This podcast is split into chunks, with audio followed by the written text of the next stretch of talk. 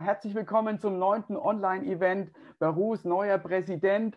Wir sprechen heute in drei Teilen darüber, was in Peru, ich weiß nicht, was passiert ist, das wissen wir alle, was passieren wird, wissen wir alle noch nicht genau, aber wir schauen natürlich nach in die Zukunft. Äh, schön, dass ihr dabei seid. Ich habe heute mitgebracht äh, diesen Freund hier. Könnt ihr den sehen, ja, ne? Ja, ihr wisst alle, was das natürlich ist. Ein äh, Tumi. Ich dachte immer, das ist das von den Inkas, aber war ich weit gefehlt. Es sind viele Ge Kulturen davor, die das schon benutzt haben. Die Inkas haben es dann auch weiter benutzt. Ein Symbol, der Tumi, Symbol für die Kultur Perus und vielleicht auch ein Symbol für die wechselhafte Geschichte dieses wunderbaren Landes. Wie läuft das heute ab? Wir haben drei Teile. Was sind das? Teil 1 gibt es einen Impuls äh, von meiner Seite aus, der wird so etwa 30 Minuten dauern. Teil 2 Platz für Diskussionen, äh, auch etwa 30 Minuten, sodass um 18 Uhr deutscher Zeit und um 11 Uhr peruanischer Zeit das Event offiziell endet und danach gibt es noch äh, ein Get-Together, ein Socializing, wer möchte nochmal, wie lange es auch immer dauert, ein paar Minuten, eine halbe Stunde, wie auch immer, um auch nochmal sich untereinander kennenzulernen. Denn alle, die hier heute dabei sind, haben eine Liebe und Nähe zu Peru, sind Peruaner, sind mit Peruanerinnen verheiratet, äh, haben eine Liebe zu Peru, haben Bücher über Peru geschrieben. Äh, da gibt es ganz viele unterschiedliche Teilnehmer heute, die sehr, sehr spannend sind. Und das Event selbst soll auch dazu beitragen, sich untereinander einfach noch ein bisschen besser zu vernetzen. Soweit die einführenden Worte. Und äh, wollen wir starten? Ja, let's go. So, könnt ihr die Präsentation sehen? Eine kurze Rückmeldung von euch. Mhm. Ich merke schon, sind alles, ihr seid alle Profis in Zoom, äh, denn Mikros sind aus, damit keine Hintergrundgeräusche passieren. Äh, sehr, sehr, sehr gut. Ähm, wir sind hier in diesem Setup, in diesem Format, äh, bin ich gerne Badu. Wir können danach uns wieder sitzen. Hier gerne Badu, das macht es einfacher und das passt auch ein bisschen besser zur peruanischen Kultur. Das Thema heute, der Titel heute, neue Regierung, wie geht es in Peru weiter? Und ihr seid alle aktuell informiert und die Antwort darauf ist erst einmal, bitte welche neue Regierung? Das da kommen wir gleich äh, mit dazu. Hier in der Übersicht nochmal, was ich sagte, äh, es wird aufgezeichnet, es ist Platz für eure Fragen. Ihr, es wird äh, in YouTube, auf iTunes, auf Spotify äh, sichtbar werden und, und geteilt. Und wer immer aktuell informiert sein möchte, äh, zu den Events, den lade ich herzlich ein auf unserer Seite baruconsult.de slash community slash community sich in den Newsletter einzutragen. Dann erfahrt ihr immer äh, automatisch davon, wenn das Event, nächste Event stattfindet. Ja, die Frage, die mich von vielen erreicht hat dieser Tage ist, was passiert in Peru mit meinem Bankguthaben, dem Haus, der Firma und was bedeutet das für die Exporte und Importe? So, äh, dazu ist noch ein Wort von mir zu uns. Äh, wir als Brücke zwischen Peru und Deutschland äh, helfen Deutschen in Peru, Peruanern in Deutschland und Peruanern, die von Peru nach Deutschland exportieren wollen, äh, immer im Bereich Business. Und wir arbeiten nicht im Immobilienbereich, nicht im Tourismus, nicht mit freiwilligen Programmen, auch nicht mit äh, Regierungsorganisationen, sondern rein fokussiert auf Business. Und das sind die erste Firma in Deutschland, die sich nur darauf fokussiert. Ja, was passiert? Und das ist von heute, von heute früh El Comercio, der neue Präsident. Äh, geplant war von mir, dass hier der Name steht. Äh, das habe ich noch zurückgestellt, denn im Moment, äh, ihr seht die Zahlen, Pedro Castillo hat die Mehrheit äh, und Keiko Fujimori ist sozusagen die zweite Siegerin zum dritten Mal in Folge äh, nicht gewählt worden. Doch es gibt noch einen Punkt, den wir natürlich ansprechen müssen.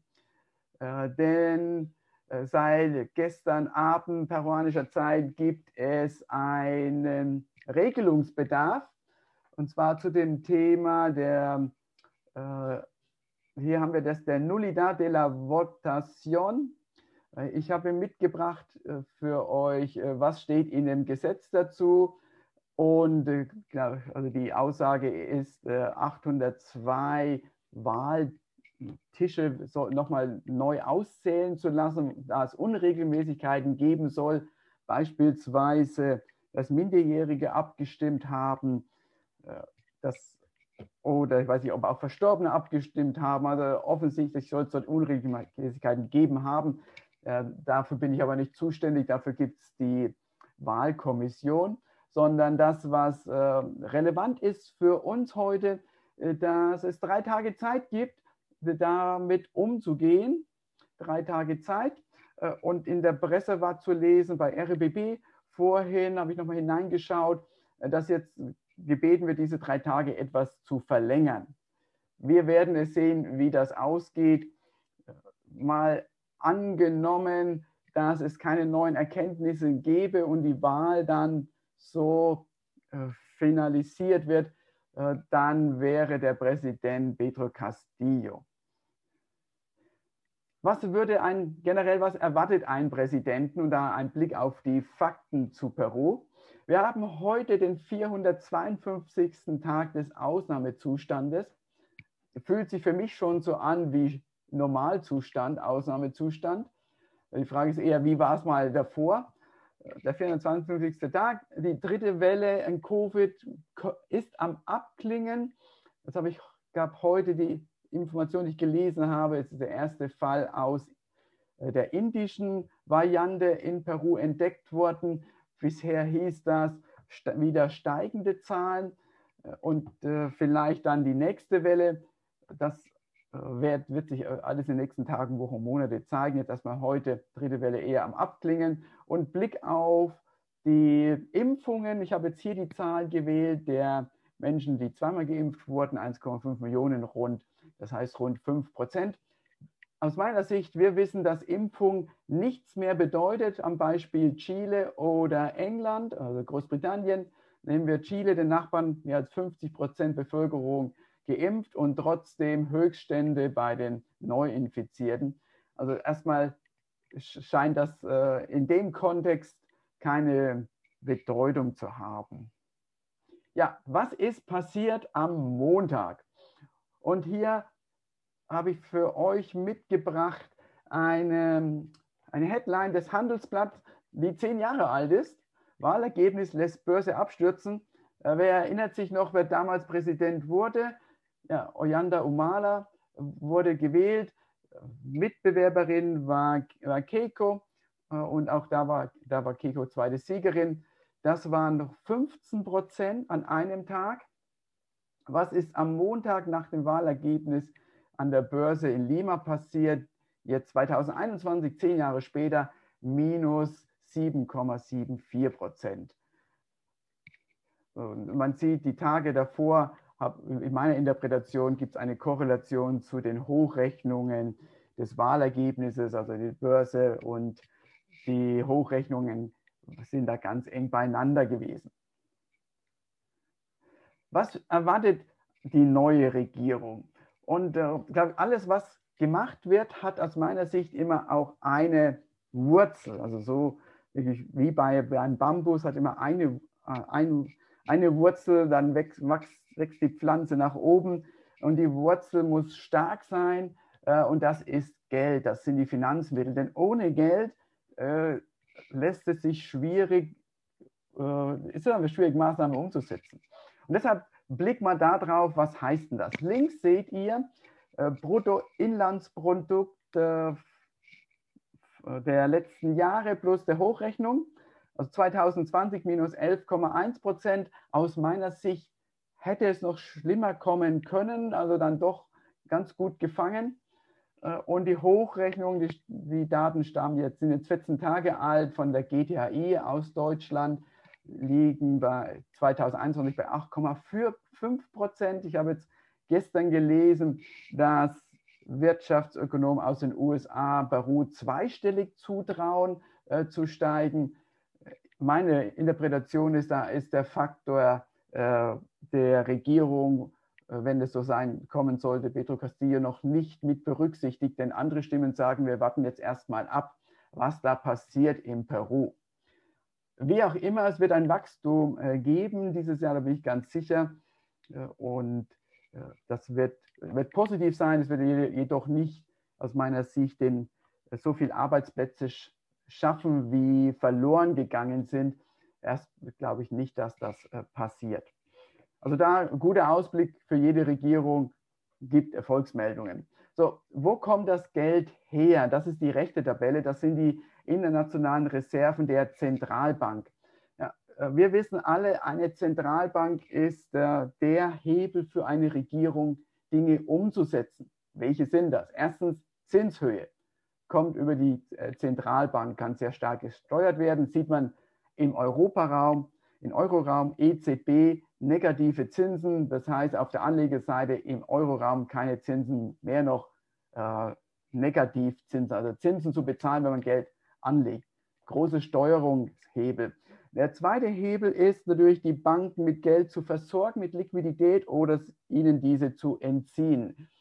Das ist äh, ein ganz großer Hebel. Und der dritte Hebel, äh, und darauf, darauf zielt diese, dieser Chart ab, ist, äh, indem man Geld druckt, also Zentralbank druckt das Geld, kann ich natürlich Devisen kaufen. Und in der Tat hat die peruanische Zentralbank am Freitag für knapp 300 Millionen US-Dollar verkauft, um mehr Dollar auf den Markt zu geben und damit äh, den Dollaranstieg etwas abzumildern.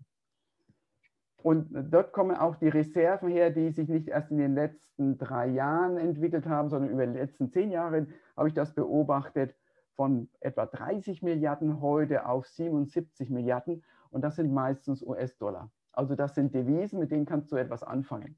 Also jede Regierung hat Zugriff auf diese, äh, diese Reserven und mit 30, äh, 40 Milliarden, wenn ich jetzt mal vergleiche, wie es vor 20 Jahren war, vor 10 Jahren war, da gibt es schon einen guten Hebel. Der zweite Hebel ist die Staatsverschuldung. Äh, wir hatten eine Staatsverschuldung von rund 20 Prozent, Kredite im, im Kontext zu den, zur Wirtschaftskraft des Landes. Inzwischen ist die Staatsverschuldung bei 40 Prozent. Da muss man auch offen sein. Europäische Länder würden sich freuen über solche Quoten. Äh, auch Deutschland ist schon fast bei 100 Prozent und äh, Länder im südlichen Euroraum sind da deutlich darüber. Also Fazit, hier gibt es auch Spielraum für die Regierung, wenn sie den Geldgeber findet und die wird sie äh, irgendwo auf der Welt auf jeden Fall finden. Also so gesehen, äh, finanzieller Spielraum ist genügend da.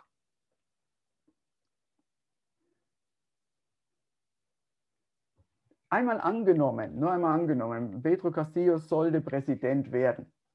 Und einmal angenommen, ähm, ab 28. Juli hat er auch bestimmte Durchschlagskraft oder Wirkungskraft äh, in Peru beigesetzen. Habe ich für euch vorbereitet vier Szenarien.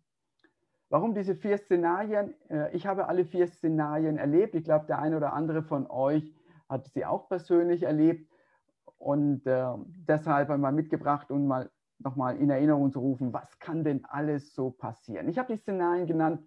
Szenario 1 äh, an, an äh, Umala, Szenario 2 Sagasti, Szenario 3 Venezuela und Szenario 4 Ostblock.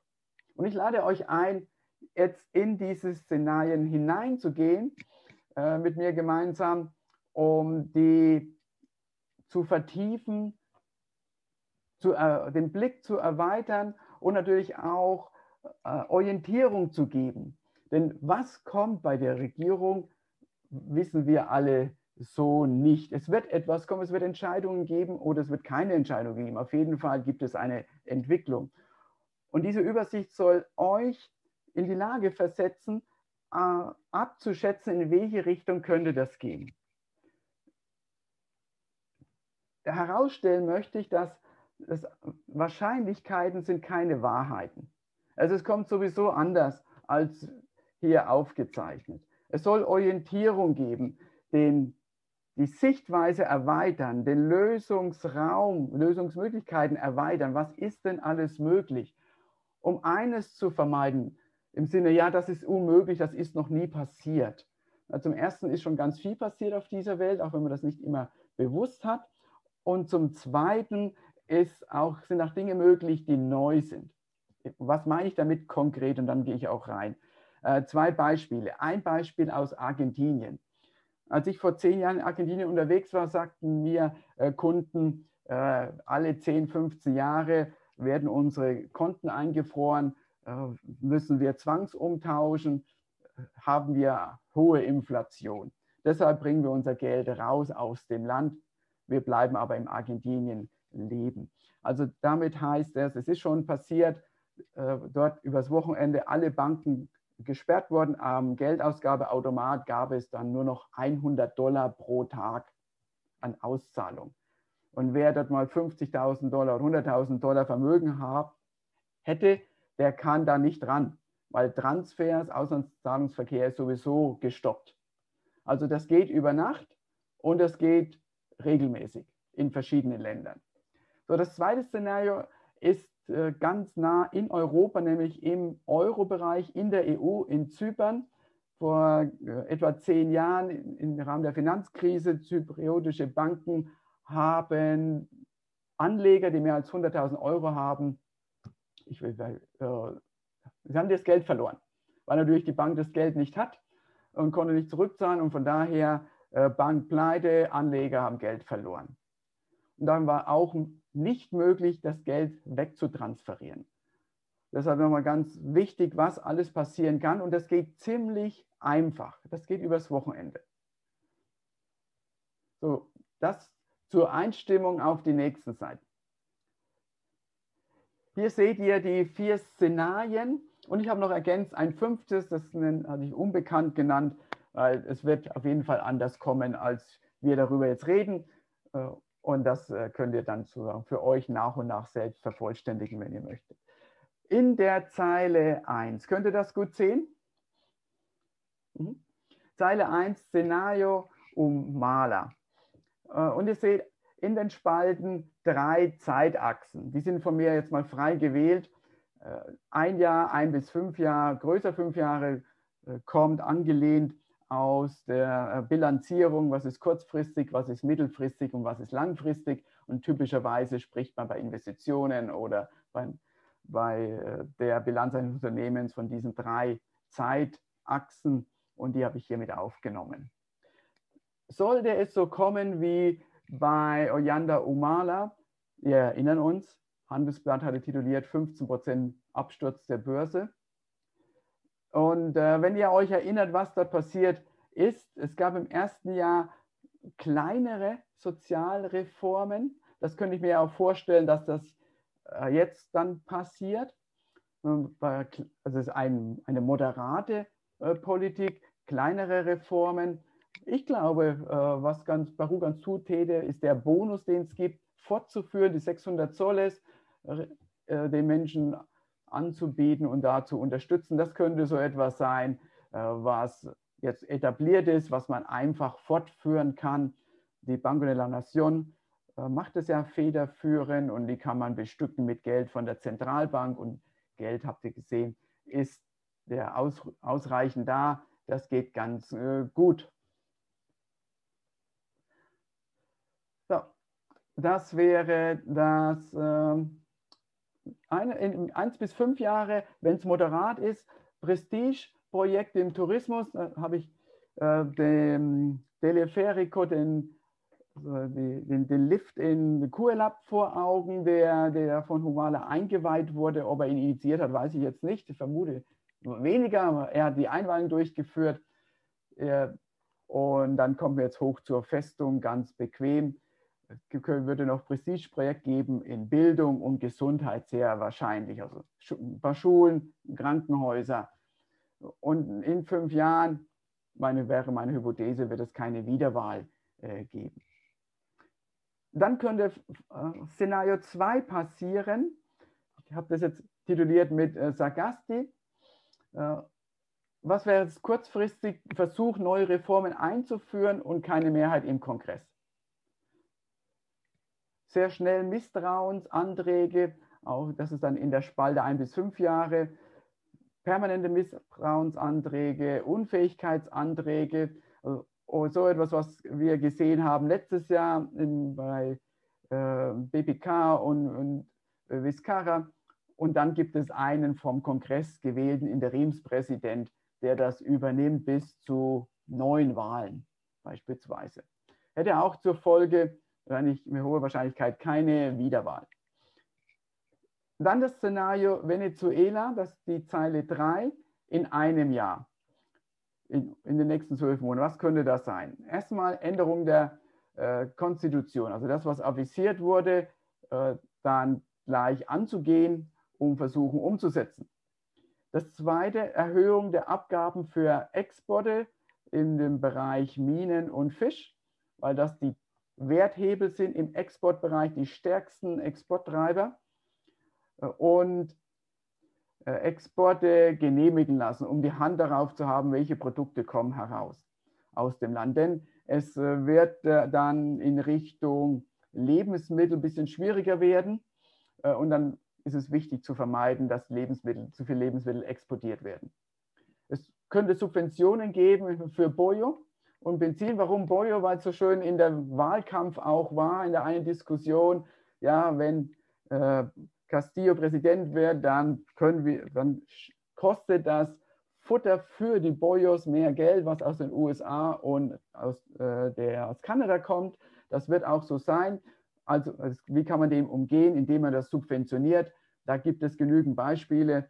Äh, bei, für Boyo weiß ich nicht, für Benzin ist es in Venezuela gang und gäbe und Standard. Das hatten wir auch schon in Peru teilweise, dass die Dinge, subventioniert wurden. Und natürlich Importbeschränkungen.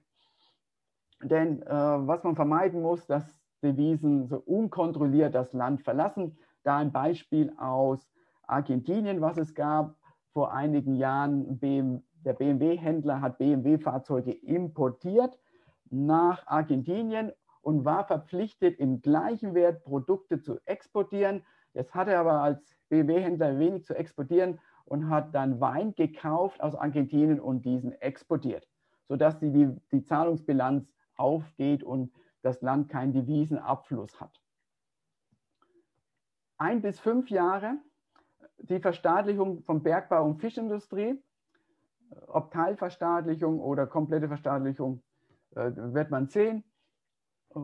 Geht auch relativ einfach, haben wir in Bolivien gesehen. Und warum diese beiden Industrien? Weil das eben die Treiber sind des Exportes. Äh, dann Einführung fester Wert für Devisen. Gibt es auch in Venezuela, gibt es in Kuba, gibt es in anderen äh, Ländern, dass Devisen, Dollar und Euro nicht mehr frei sich bewegen, Angebot und Nachfrage, sondern es gibt einen festen offiziellen Preis äh, und natürlich dann auch äh, Einschränkungen, die Devise zu kaufen.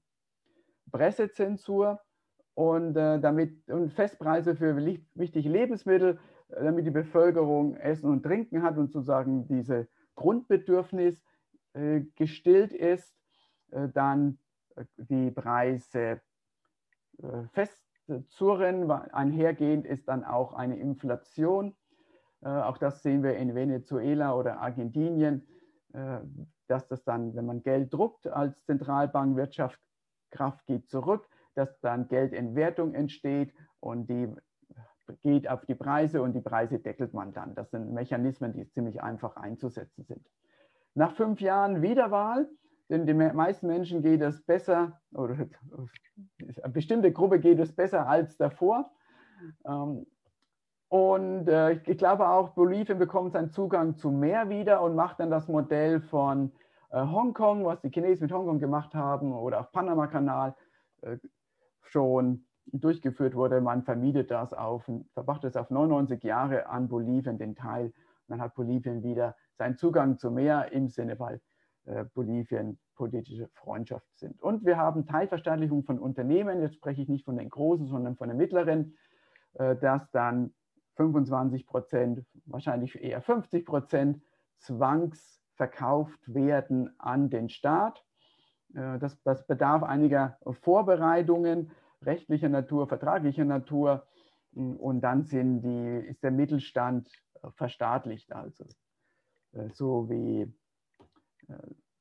die, äh, die mittelgroßen Unternehmen. Also nicht die kleinen hier äh, in, in, in Gamarra oder auf der Straße oder im Mercado, das ist zu aufwendig, sondern die, die auch Wirtschaftskraft mitbringen. Modell 4, Ostblock. V3, also das, was in Venezuela passiert, kurzfristig, was ich auch selbst persönlich gesehen habe, als ich in Caracas war, äh, bei einem deutschen Unternehmer, der mir einen Kaffee anbieten wollte und äh, keine, sich entschuldigt hat, dass er keine Kondensmilch hat.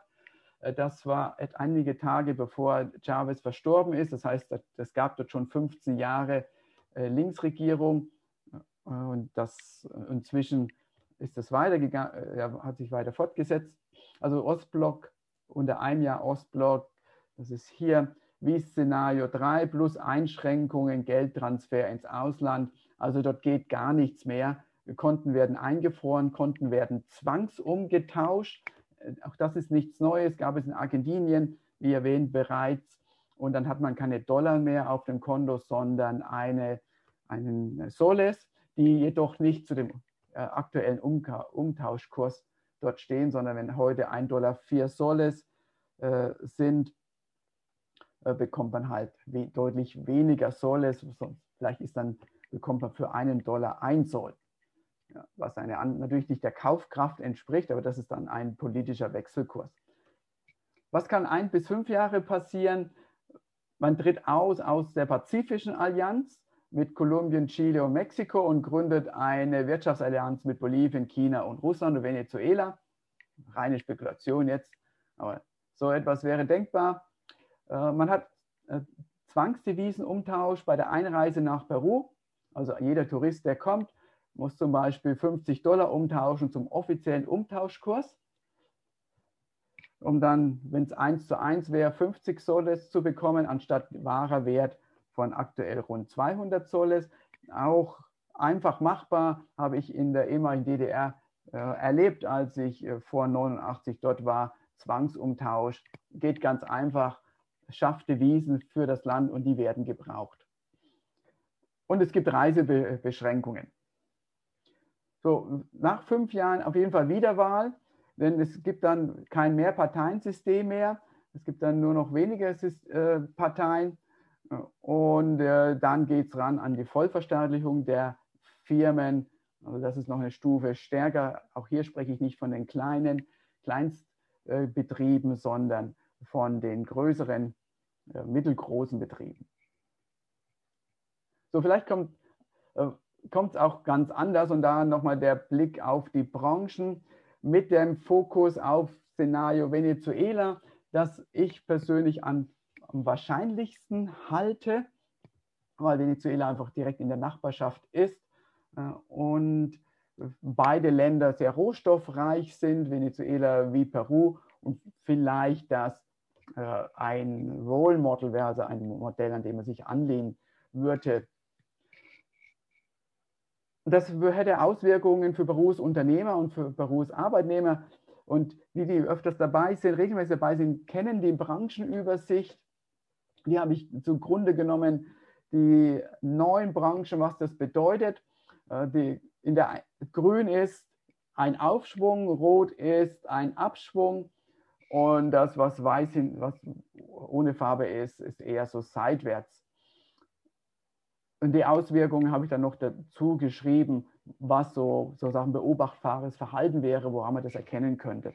Ein Blick auf die Branche und der Staat steigt natürlich. Es wird Kontrollbehörden geben, Stellen werden aufgebaut in, in allen Bereichen. Das hat übrigens einen positiven Effekt natürlich auf die Arbeitslosigkeit, die reduziert sich. Äh, und positiven Effekt auf den Konsum grundsätzlich, weil Einkommen generiert wird. Hat einen negativen Effekt auf die Staatsverschuldung, wenn ohne Produktivität wir, Löhne bezahlt werden, dann muss das irgendwo herkommen. Wir haben vorhin darüber gesprochen, dass finanzielle Mittel sind in Peru ausreichend da. Die zweite Branche, Agroindustrie, also das, was in Deutschland, wo man Ingwer kaufen kann, Mangos äh, oder Avocado, äh, das wird es natürlich weiterhin auch äh, geben. Sie, ein bisschen weniger, glaube ich, und äh, kontrollierter und gesteuerter des, durch den Staat, nämlich durch, mit Genehmigung für Export. Ich glaube, dass dann viele mittelständische Exportunternehmen aufgehen in den großen, die dann gleichzeitig auch noch teilverstaatlicht werden. So könnte ich mir das ganz gut vorstellen. Und es gibt natürlich das Verbot, Auslandskonten zu haben. Das haben wir heute in Brasilien schon. Brasilianische Unternehmen dürfen keine Konten außerhalb Brasiliens haben. Das heißt, alle Exporte, die werden bezahlt nach Brasilien, sodass die Devisen in Brasilien ankommen.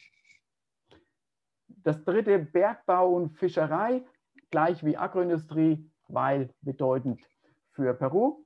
Dienstleistung, Finanzindustrie, Gastronomie, da wird es Rückgänge geben, Einschränkungen geben, die zur Folge haben, dass wir weniger Firmen dort sehen werden. Äh, es wird weniger Banken geben, die werden anders agieren und Gastronomie und Hotellerie werden sich auch zurückbilden. Also so ein Hotel wie West Inn beispielsweise wird vielleicht dann umbenannt. Äh, Namen könnt ihr euch ausdenken für besondere Gäste. Äh, man wird aber nicht mehr so viele Hotels brauchen, ob Marriott, West Inn oder andere hochwertige Hotels wird dann eher anders werden. Lebensmittel und Textil sowie auch Agroindustrie und Bergbau sind wichtig.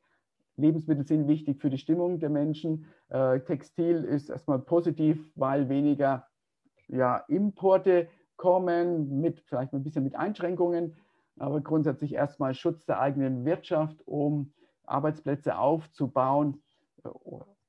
Auf äh, natürlich die, die andere Seite ist zu, zu Lasten der Wettbewerbsfähigkeit. Und Tourismus äh, wird zurückgehen. Also es, wird definitiv Tourismus geben, denn das ist ja ein Symbol Perus, die verschiedenen Standorte äh, wie Machu Picchu, um das jetzt exemplarisch zu nehmen. Und das wird gezeigt werden, nur es werden weniger kommen, glaube ich. Weniger ausländische Touristen. So, das ist der Blick da drauf. Äh, das ist nochmal der Blick auf mein Team. Äh, Roland hier ist bei uns mit dabei, sitzt in, in Lima. Ähm, Monika und Felix äh, sind, kommen gleich noch dazu. Wir zu viert helfen den Peruanern und den Deutschen die Brücke zu sein und in dieser, auch in dieser Situation an eurer Seite zu sein.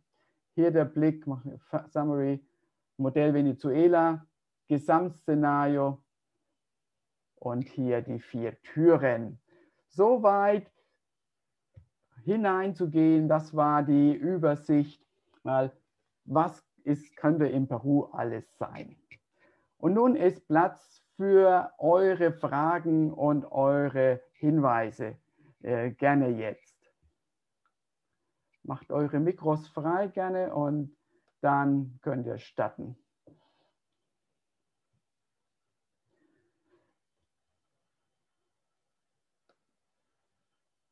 So, Frage zur Technik an euch. Gehen die Mikros? Könnt ihr die freischalten?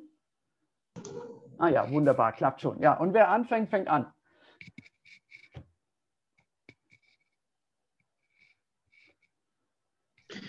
Ja, komm, Holger, fange ich mal wieder an. Martin, sehr schön. Ja, die Lage ist schon sehr bedrückend hier, ne? kriegt man ja so mit, alle.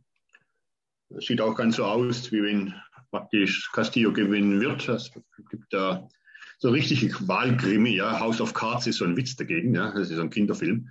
Und ja, wenn Castillo gewinnt, ja, ist sehr viele Ungewissheiten, ja, also sehr viele Fragezeichen dahinter. Klar, wenn, wenn Keiko gewinnt, dann geht es weiter wie bisher, aber da war auch nicht nachhaltig sein. Ich glaube nicht, dass die fünf Jahre überlebt, glaube ich, das habe ich meine Zweifel.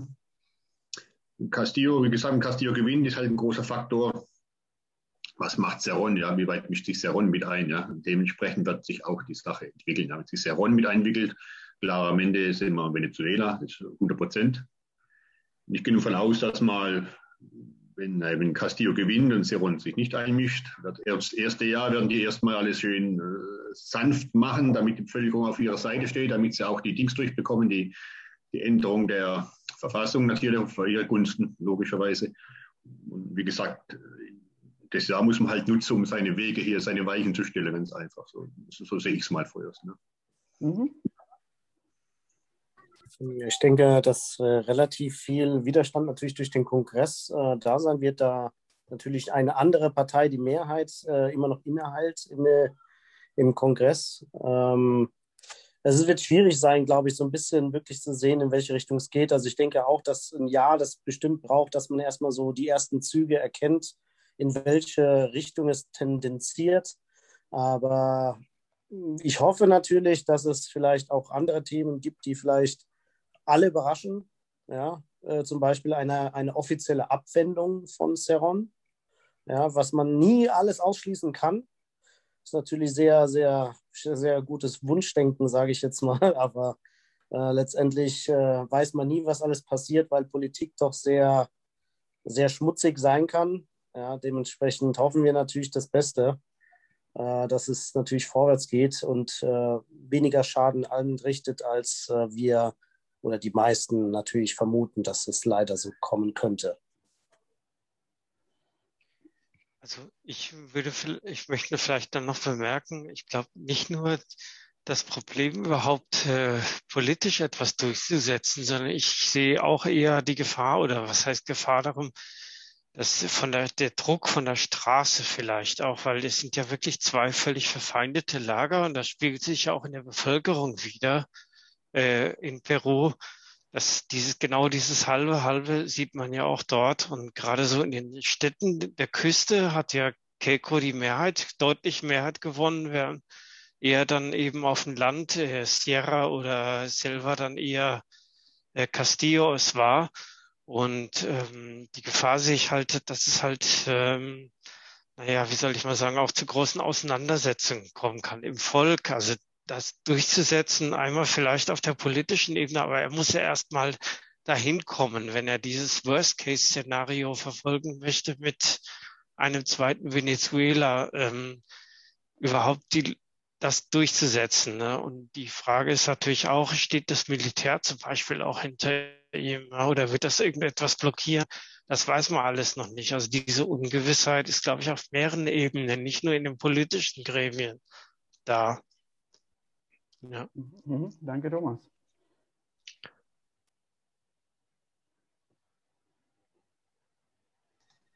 Martin, du bist nicht hörbar. Hört man mich? Jetzt, ja? Ja, ich habe das Mikro. Jetzt, sorry, ja. Äh, Thomas, äh, dir ganz gut recht. Ja, ich, Galva gewinnt, denke ich mal, wird es Unruhen geben, ja, weil das ist einfach so, die Leute sind schon auf der Straße. Man sieht es ja, das Zentrum ist relativ viel los scheinbar. Ich gehe da nicht hin. Und es ist wirklich die große Unbekannte. Das Militär hat ja schon gesagt oder verkündet scheinbar, dass sie sich neutral verhalten. Ja, ob das wirklich so ist im Nachhinein, weiß man nicht.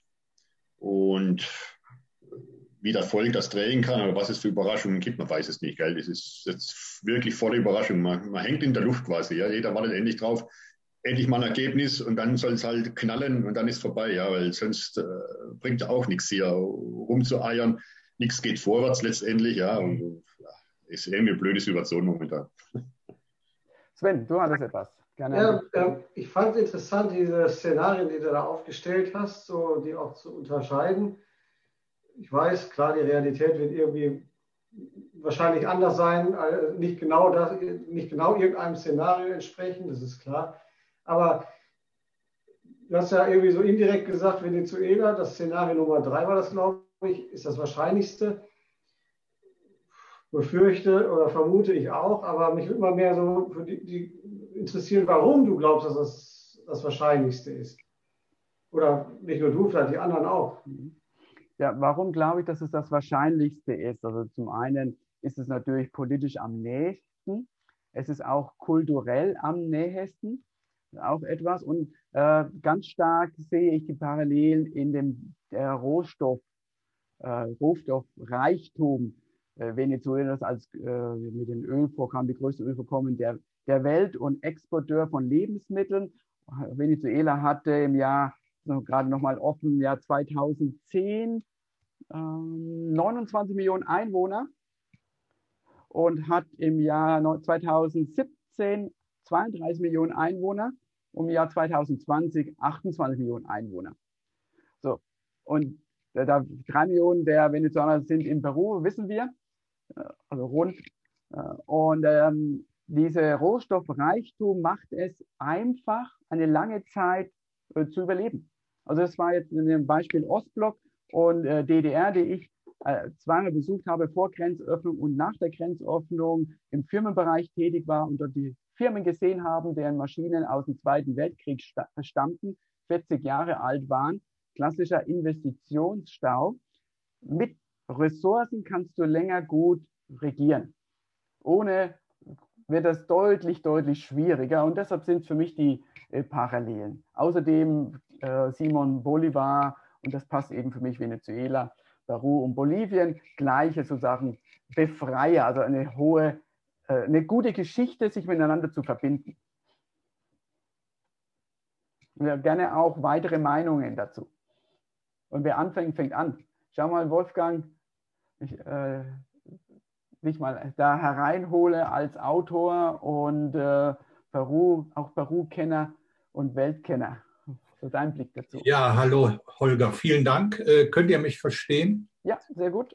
Ähm, also, also ich bin sehr enttäuscht äh, über dieses Wahlergebnis, weil Peru ja auf so gutem Weg war und die makroökonomischen Daten ja alle wunderbar waren. Geldstabilität, keine Inflation, äh, Währungs, äh, der, der Sol war sehr stark, es gab ähm, die öffentlichen Haushalte sind saniert, es äh, werden wenig Schulden gemacht, es gibt Exportüberschuss. Aber ich denke auch, was bei der Bevölkerung ankommt, da stimmen auch die, die wesentlichen Daten. Also der, der Zugang zu Wasser und Strom äh, ist, äh, hat sich erhöht in den letzten Jahren. Das Bildungssystem bei allen Mängeln ist ähm, zugänglich. Ähm, Primaria und Sekundaria werden besucht von so vielen Schülern wie noch nie. Also eigentlich ähm, war Peru auf gutem Weg. Und das, was mich so traurig macht, ist die Tatsache, dass man eine Wirtschaft innerhalb von Wochen ruinieren kann. Aber der Wiederaufbau, der braucht Jahre. Man kann das an Peru selber sehen. Äh, die, die Strukturreform von Fujimori in den 90er Jahren, 92, 93, die haben die Auswirkungen ja erst, ich sag mal, im Jahr 2000, also nach sieben Jahren gezeigt. Ähm, das kann passieren. Ähm, und insofern ähm, bin, ich, bin ich leider nicht optimistisch. Äh, was mir am meisten Sorgen macht, ist das Handelssystem, weil ähm, Castillo angedeutet hat, dass er sich die Importe, nicht nur die Exporte, auch die Importe anschauen will. Ähm, er findet, dass das Austauschverhältnis ähm, nicht in der Balance ist. Also äh, Klammer auf, wir werden betrogen. Äh, das steht dahinter, Terms of Trade. Also wir geben mehr, als wir bekommen. Und dahinter steckt eine alte Idee äh, der Importsubstitution. Das ist eine Idee, die, die aus den 1960er Jahren. Ähm, da gab es einen, einen lateinamerikanischen Theoretiker, Raul Prebic, der hat das nach vorne gebracht. Die Idee sieht so aus, so weit wie möglich auf Importe verzichten oder Importe erschweren und dafür nationale Produkte ähm, zu entwickeln. Das würde im Idealfall zu einer Industrialisierung des Binnenmarktes führen. Äh, diese, diese ganze Theorie hat äh, nur einen dummen Fehler, sie funktioniert nicht. Äh, das, das haben die Militärs äh, in Peru versucht, das haben die Kubaner versucht, das haben die Argentinier versucht, die Chilenen versucht. Es ist überall auf der Welt gescheitert. Denn wenn man Importe erschwert oder substituieren will, dann wären die Güter im Inland knapp. Und die Güter im, Inhalt, äh, im Inland wären teuer. Und die Güter im Inland werden schlecht, weil es keine Konkurrenz mehr gibt. Äh, und insofern ist diese äh, Importsubstitution ein, ein ganz schrecklicher Irrweg. Und sollte Castillo auf diesem Weg gehen, fürchte ich, dass Peru nicht nur um Jahre, sondern auch Jahrzehnte zurückfallen wird. Ähm, was mich am meisten ähm, traurig macht, ist, dass ich hier Ideen, also keine neuen Ideen höre, sondern Ideen, die alt sind, die altbacken und die äh, in anderen Ländern äh, und selbst in Peru äh, schon einmal gescheitert sind. Das ist, glaube ich, das ganze Drama. Dankeschön, Wolfgang, für deine Einschätzung. Weitere Einschätzungen, weitere Meinungen von euch, weitere Fragen, gerne jetzt. Wie du siehst und hören kannst, sind alle im Schock. Keiner möchte sich so richtig, glaube ich, dazu äußern, habe ich das Gefühl, ähm, weil jeder natürlich, glaube ich, noch ein bisschen abwartet, was wirklich passiert. Ähm, also ich denke, es wird, äh, die nächsten Wochen werden sehr turbulent werden und äh, dementsprechend äh, Zustände vielleicht eher durch, durch Militär und Polizei vielleicht sogar interveniert werden. Ähm, mal gucken, weil wie gesagt, die zwei Lager sind dann doch schon sehr, sehr krass und gerade, sag mal, in Lima selbst, glaube ich, trifft es am meisten aufeinander, weil natürlich dort wirklich die unterschiedlichen Lager überall vorhanden sind. Ja, ähm, also es, ich hoffe natürlich, dass es sich einigermaßen moderat verhält, aber wir können, glaube ich, nur abwarten und schauen, was passiert. Ne? Also das ist schon sehr beunruhigend ein bisschen. Ne?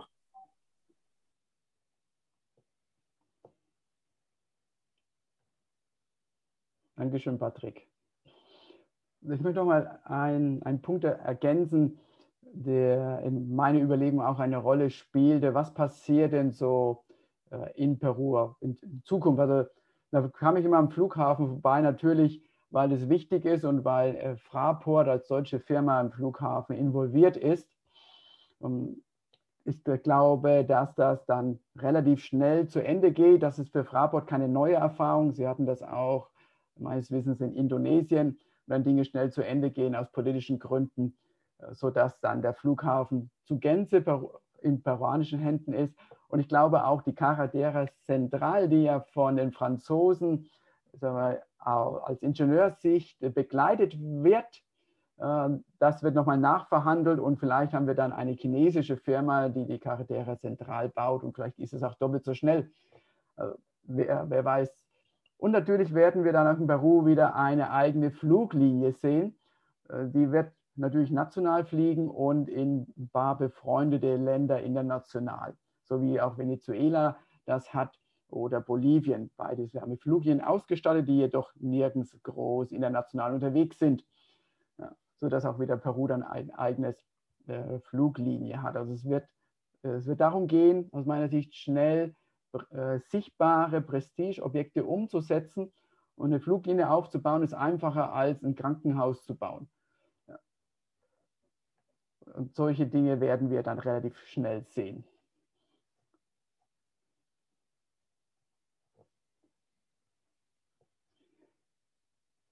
Wolfgang hatte gesagt, ja, Importe, Exporte. Ähm, das Thema Import wird auf jeden Fall ganz wichtig werden und, und auch die Abschottung der Wirtschaft, das, was wir in Brasilien ja äh, sehen, sehr stark da unterwegs sind, auch aktuell noch, äh, hat genau die Folge äh, mangelnde Wettbewerbsfähigkeit und am Ende das heißt, das Ende eines Regimes, wenn dann ein Regimewechsel stattfindet, hat man dann die verlorenen Jahre, Jahrzehnte und letzten Endes das aufzuholen, ist halt äh, sehr, sehr langwierig. Ich habe nur Südkorea als Beispiel, die das ziemlich gut hinbekommen haben, die Industrialisierung in den 50er und 60er Jahren und die heute einen Standard haben. Aber dort wurde anders investiert in Industrialisierung in einem anderen politischen System.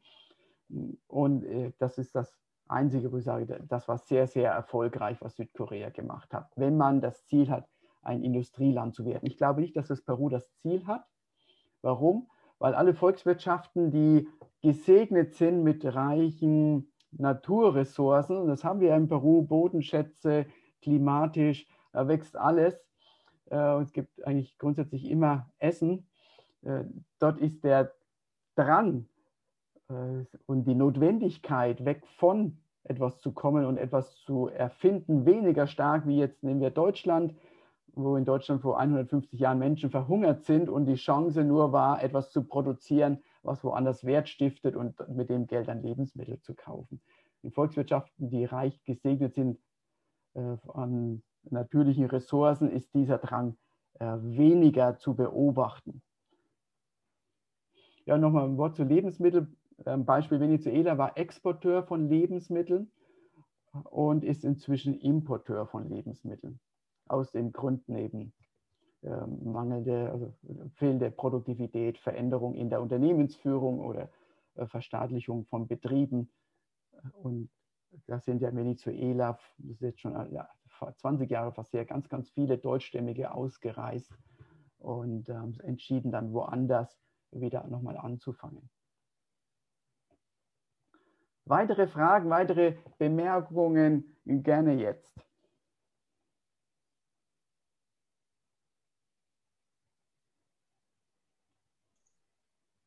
Ja, ich denke schon, Peru wird schon die ersten Jahre, egal welche Region drankommen, sehr gut überleben durch die Ressource, wie du sagst, Holger. Ja, klar, das ist halt ein großes Plus, ja.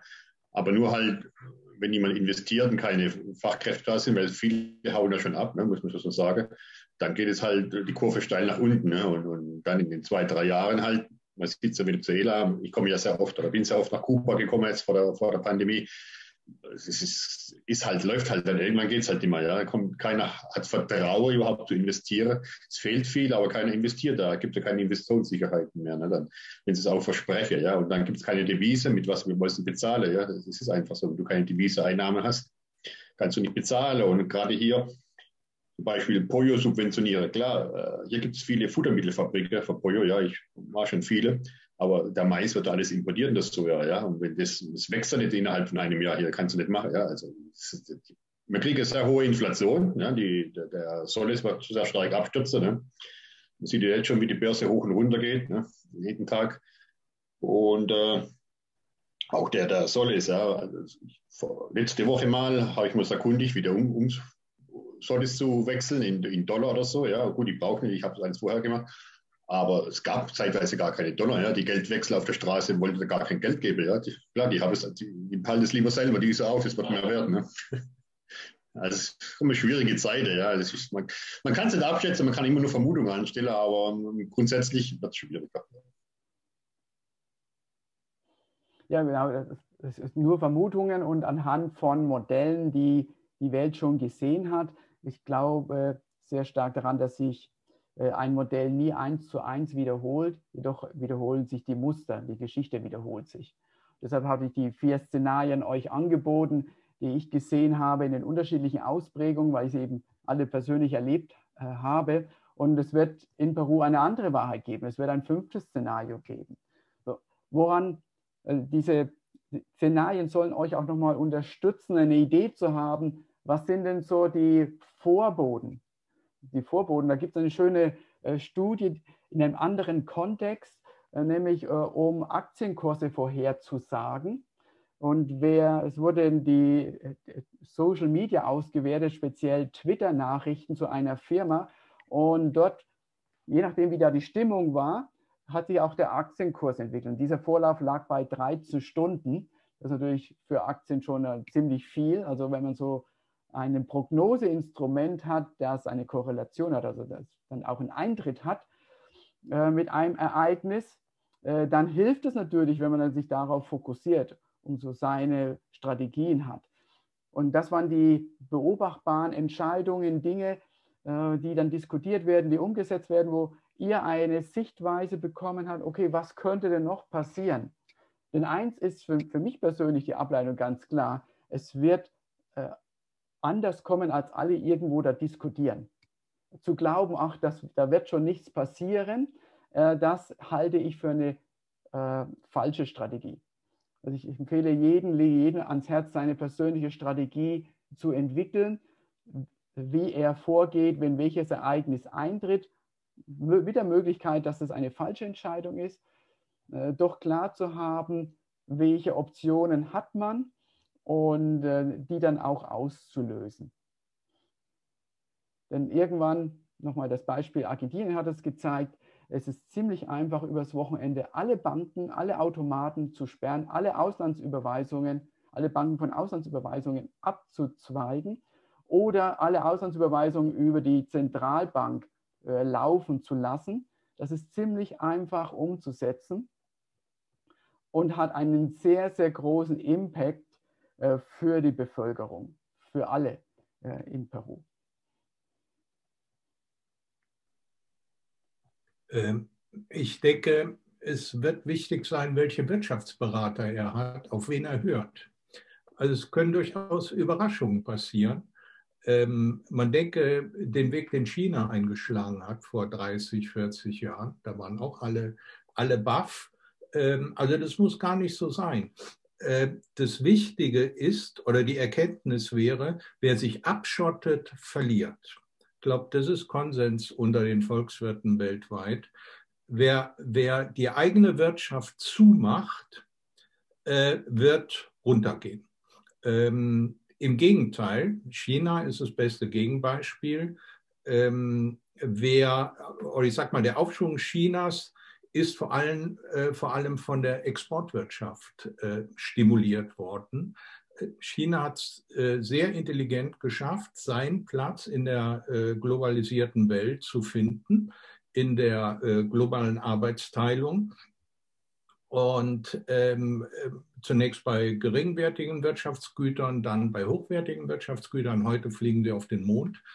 Ähm, das ist schon eine tolle Leistung. Das haben immerhin Kommunisten gemacht. Also insofern gibt es vielleicht Überraschungen, ich würde mir das wünschen, weil das Rezept, wir schotten uns ab, wir schauen auf den Binnenmarkt, wir haben eine, ich sag mal, Subsistenzwirtschaft, wir produzieren das, was wir brauchen, selber. Und ähm, ähm, das wird auf jeden Fall ähm, ins Verderben führen. Aber gut, warten wir. Äh, man weiß eigentlich nicht so recht, wer, wer steht jetzt eigentlich hinter Castillo.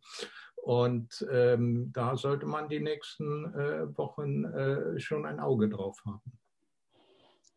Dankeschön, Wolfgang, für diese schönen Worte, schöne Schlussworte. Eine Stunde lang haben wir darüber philosophiert, nach vorne gedacht, überlegt, diskutiert. Was heißt das Ergebnis der Präsidentschaftswahlen für Peru unter der Annahme, dass das jetzige Ergebnis auch so bestätigt wird? Wir wünschen wir Peru das Beste, eine glückliche Hand für alle Entscheidungen, sodass es allen Menschen ja, besser gehen möge. Und jeder von euch kann für sich seine persönliche Strategie entwickeln und äh, dann äh, umsetzen. Herzlichen Dank für eure Zeit, für eure aktive Teilnahme. Wir sehen uns wieder bei nächster Gelegenheit. Viele Grüße nach Lima, viele Grüße hier nach Deutschland und bis bald. So. Vielen Dank.